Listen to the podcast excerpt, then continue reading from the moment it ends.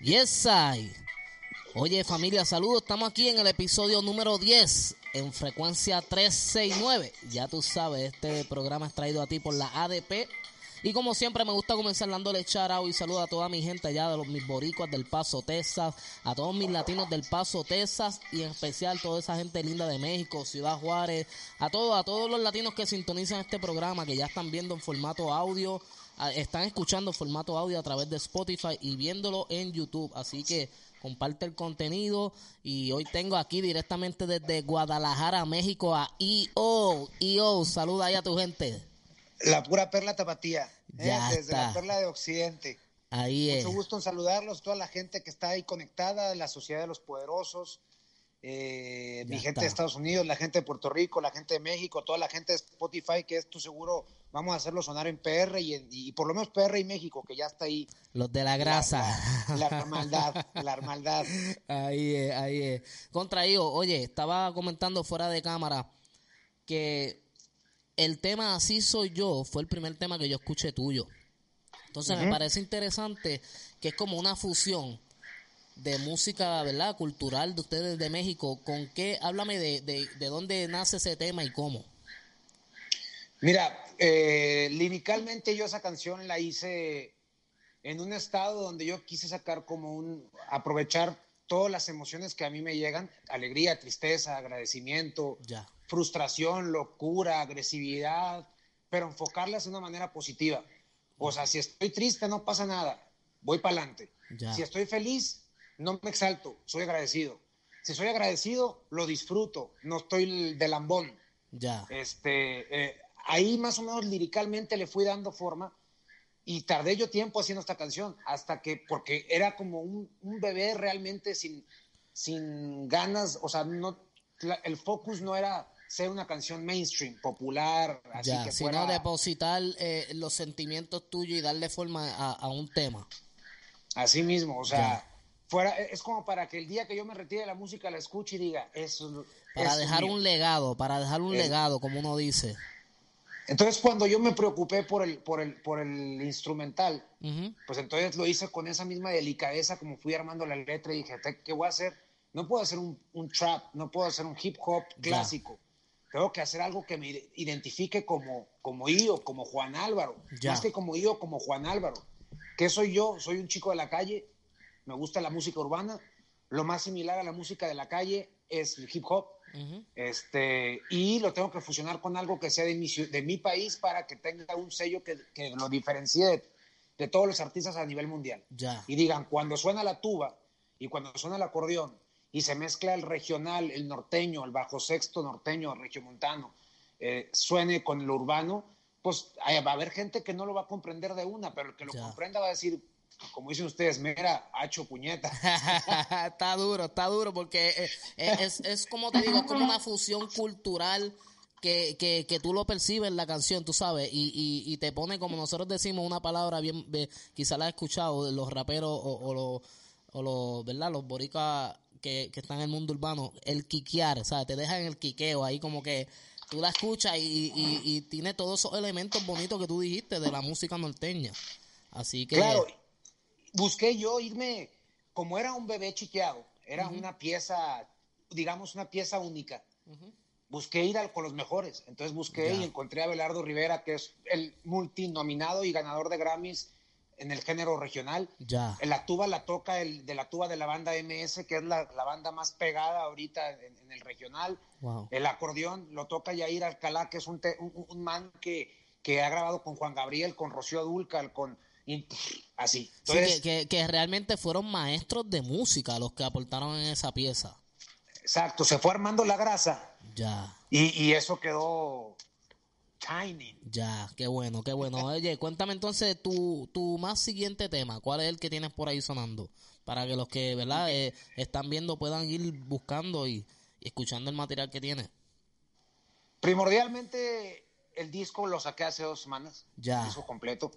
Desde junio yo estuve sacando, güey, los sencillos, sencillo tras sencillo y, y traté de darle como color a los lanzamientos, ¿no? O sea, una inteligencia, como, como, ok, estamos en verano, tiramos el, reggaetoncito y el dembow. Ok, estamos en invierno, peguémosle el trap. Okay, así lo fui Sí, que fue, que fue bajo una estrategia realmente, ¿sabes? Exacto. Ya, nítido. Porque el, disco, el disco, eh, más bien yo como artista soy un artista muy versátil. Yo nací en el reggae y en el dancehall. Yo, yo vengo de ahí. Okay. Yo vengo de la onda jamaiquina. Eh, entonces, tú sabes que cuando aprendes tu escuela, tu primaria, tu secundaria, es el reggae y es el dancehall, hoy en día te puedes subir a cualquiera. Te puedes montar en cualquier cosa.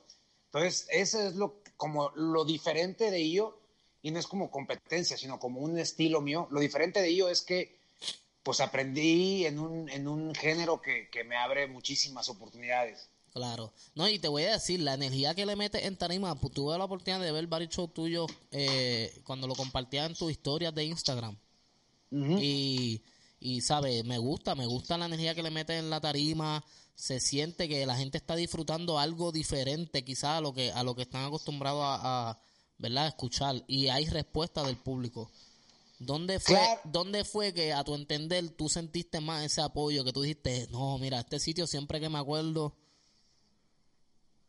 Mira, por ejemplo, en mi etapa ahora de solista, en mi etapa con mi proyecto anterior de reggae dance Colombia era un era fuego. Panamá era fuego. Pero ahora en mi etapa de solista, que recién empieza el año pasado y que no, puta, qué calor está haciendo, güey, aguanta. estoy, haciendo la, eh, no te creas, yo, No te creas, yo estoy igual acá. Lo que pasa es que, tú sabes, estoy tratando, mira, de hidratarme, pero pues estamos, eh, estamos en encierro, en cuarentena, hay que bregar con lo que hay. Eh, entonces te platicaba que, por ejemplo, no tengo que irme muy lejos de Guadalajara, donde yo me siento como mi segunda ciudad, que es un pueblo que se llama Tequila. Yo cada que voy ahí, ese pueblo se cae.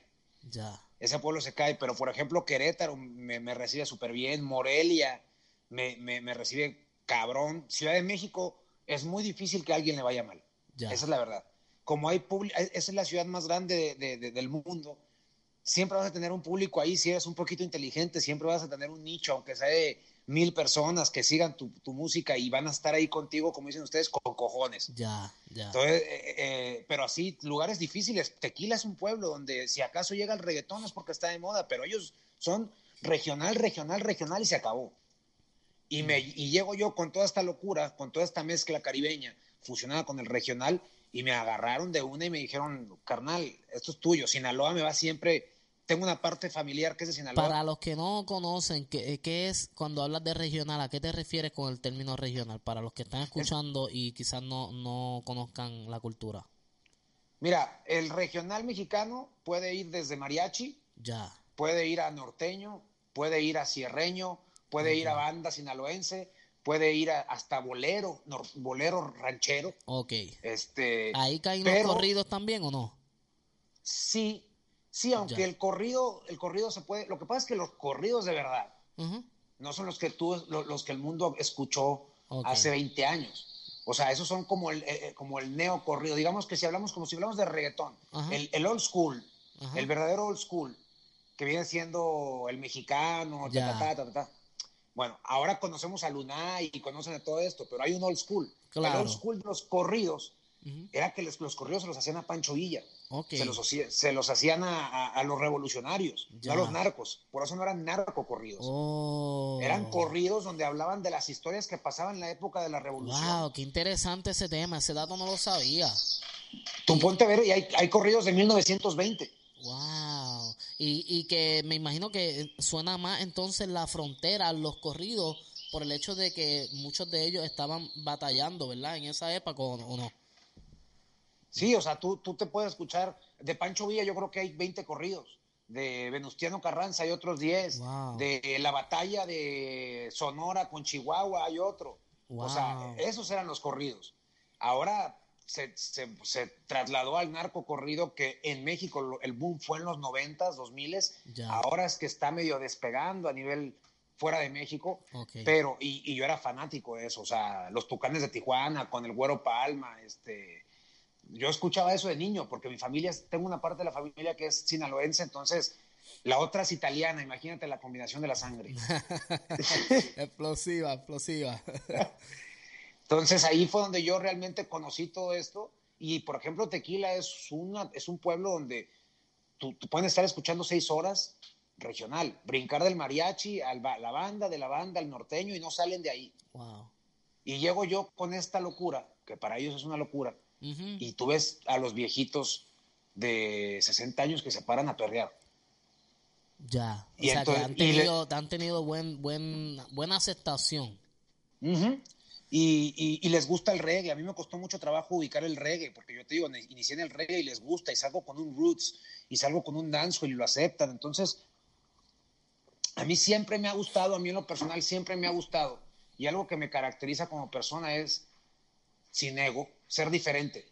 Ya. Me gusta ser diferente, no me gusta ir a donde va la gente, o sea, no me gusta ir que si... Si no te gusta seguir las masas, punto. no, las tendencias, las tendencias... Eh, si de pronto yo tengo un tema que se acerque a la tendencia, pum, por estrategia lo saco. Claro, Pero nunca, nunca hago un tema pensando, uy, ahora viene ahora está pegado Sech, hagamos un dance por el estilo panameño, no. Ya. Yo tengo 10 temas que son similares, ok, saquemos uno, pero no porque sea esa intención, ¿sabes? Ya, Siempre busco, aunque a veces no es lo más inteligente, pero estoy seguro que, que estoy, Sí, pero tú como, como creativo, como creativo, te gusta simplemente crear algo que no es por, el, por la fiebre, como uno dice, o por moda, sino pues te, te, gusta simplemente dedicarle tiempo y hacer una pieza, de, de crear algo. Y al final eso es lo que la base de fans que yo tengo, cuando escuchan algo dicen, es que no se parece a nada, es que este es yo. Ya. Eh, eh, entonces, a la larga va a costar más trabajo, pero a la larga lo que yo saque va a tener un sello auténtico mío, mío, mío, y nunca decir, este quién es, se parece a, se parece a, no. Sino que cuando alguien ya escucha, simplemente ya, el, el, el, como uno dice, el chip del cerebro rápido es yo ya. crea algo mm, excelente, excelente estrategia. Oye, este, mano, de verdad que mm, para mí conversar contigo ha sido una casi una clase de historia porque tocamos temas bien interesantes, de verdad, y, aprendí a querer la cultura y la música específicamente de México. Eh, los tres años que viví allí en la frontera con El Paso y Ciudad Juárez y me, me he enamorado de la cultura mexicana, literalmente. Así que me, ¿verdad? Me siento agradecido de tenerte entre mis amistades y yo sé que algún día nos vamos a ver de frente, así que papá. Cuando quieran, cuando quieran, digo, este, a mí me gusta este tema de los podcasts porque se puede extender uno más. Claro. Y a lo mejor no hablar tanto de ti y, y ser como tan protagonista en una entrevista porque a veces eso lo ves todos los días. claro, ¿no? Y, hay veces que las personas quieren conocer un poco más del artista, eh, conocer eh, eh, esa persona, ¿verdad? Esa ideología, lo que hay detrás de una mente creadora, porque cuando estamos hablando en todos los ámbitos de lo que es ser artista, estamos hablando de alguien que le gusta crear, o sea, es interesante mm. conocer, ¿verdad?, de dónde vienen todas esas ideas. Así que, mano, un placer hablar contigo nuevamente. Gracias por la oportunidad y zumba ahí tus redes sociales para el que no te busca, que te busque y te dé follow ahora mismo. Dale, zumba ahí. Mira, ahí van a estar escuchándome mis historias y toda mi información del día a día en Instagram, IO con I latina, IOMX Real. Igual se multiplican todas las redes sociales y en Spotify y las plataformas digitales musicales es IO espacio MX. Por ahí esténse pendientes que, que en cuanto se acabe la cuarentena hacemos una gira con DJ Playero ya. Eh, te vi, te vi por ahí con DJ Playero, Charaba Playero, oye, uno de los pioneros. Ahí él, él, él, cogió, él cogió mi flow y yo cogí el de él precisamente por estas zonas que hablamos tú y yo. O sea, él, dijo, es que este muchacho, yo le ponía, antes de que cortemos rápido, te platico la experiencia. Sí, no, zumba. Eh, porque es algo ahí medio cultural de choque entre México y Puerto Rico, ¿no? Que, que, que Simón, Simón. Me, me dice, oye, güey, ¿qué pedo? Ya llegué por él, lo, contratamos para un show y, que yo abría el show, me dice, oye, tú cantas muy bien, ¿qué tal si hacemos el show juntos? Listo, lo hacemos, este, perfecto. Y entonces empezamos en el coche y, me dice, bueno, es que todos los muchachos o toda la gente que a mí me, platica conmigo o convive conmigo, va y me pone temas o que yo hice o que yo escuché hace... ¿Tú qué, por qué qué escuchando esta música norteña, por ejemplo? ¿no? Le digo, pues es que a mí me gusta, güey. Ya. Ok, luego de repente se cambiaba el playlist y salía un Buju Banton. Buju, uh, esa es dura. Damian Marley, Damian Marley. Ajá. Salía Demian, salía Buju Banton, salía Jack Cure, salía Richie Spice, salía toda mi playlist de red y de dancehall jamaiquino, Chacademus, pum, pum, pum. Y luego, pum, de voltea, se vuelve a voltear y empieza el dancehall actual 2000. Tú sabes que los jamaiquinos sacan 10 canciones cada artista todos los días. Sí. Eh, eh, me, me, dice, oye, ¿qué esa, esa música se escucha aquí? Le digo, no, esa música no se escucha aquí, la escucho yo. Ya. Entonces me dice, y ahí fue donde empezamos como a... Alinearse, alinearse uno, como uno dice.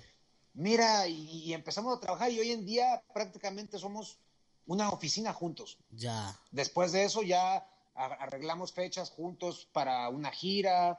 Este, sí, comparten booking. Ya, comparten booking. estoy encargado de su booking. Me abre muchas puertas, nos la pasamos bien, nos hicimos Fíjate qué eh, interesante, eh, eh, me gusta, para que sepas, ¿verdad? Interrumpiéndote, mi línea favorita de música es el reggae roots, para que sepas. Mucha gente, yo, yo estoy envuelto en la música urbana, mi crecimiento, porque fue lo que crecí de niño, fue con la música urbana, bien de cerca, o sea, el que conoce mi historia sabe que yo empecé mi inicio con Ñengo Flow, con mucha gente dura y era porque es lo que me rodea, pero mi esencia, mi música favorita cuando yo estoy en mi intimidad es el reggae rústico, brother.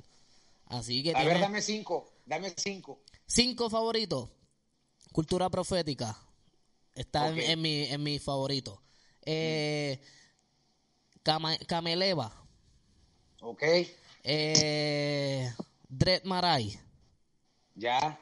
De ahí llevo cuánto, tres. Tres. Eh, cuatro, eh, los Cafres. Ok. Y Yo con, todos esos giré en mi antiguo proyecto, giré por todo el, por todo el continente con todos esos y te faltó uno, Fidel Nadal. Oh, Fidel Nadal, pero no, pero es que tengo el quinto mío, es este, no lo puedo dejar fuera, Gondwana. Ok. Son, esos son mis top five, pero Fidel Nadal me gusta, me gusta mucho, de hecho, hizo mucha fusión con lo, urbano.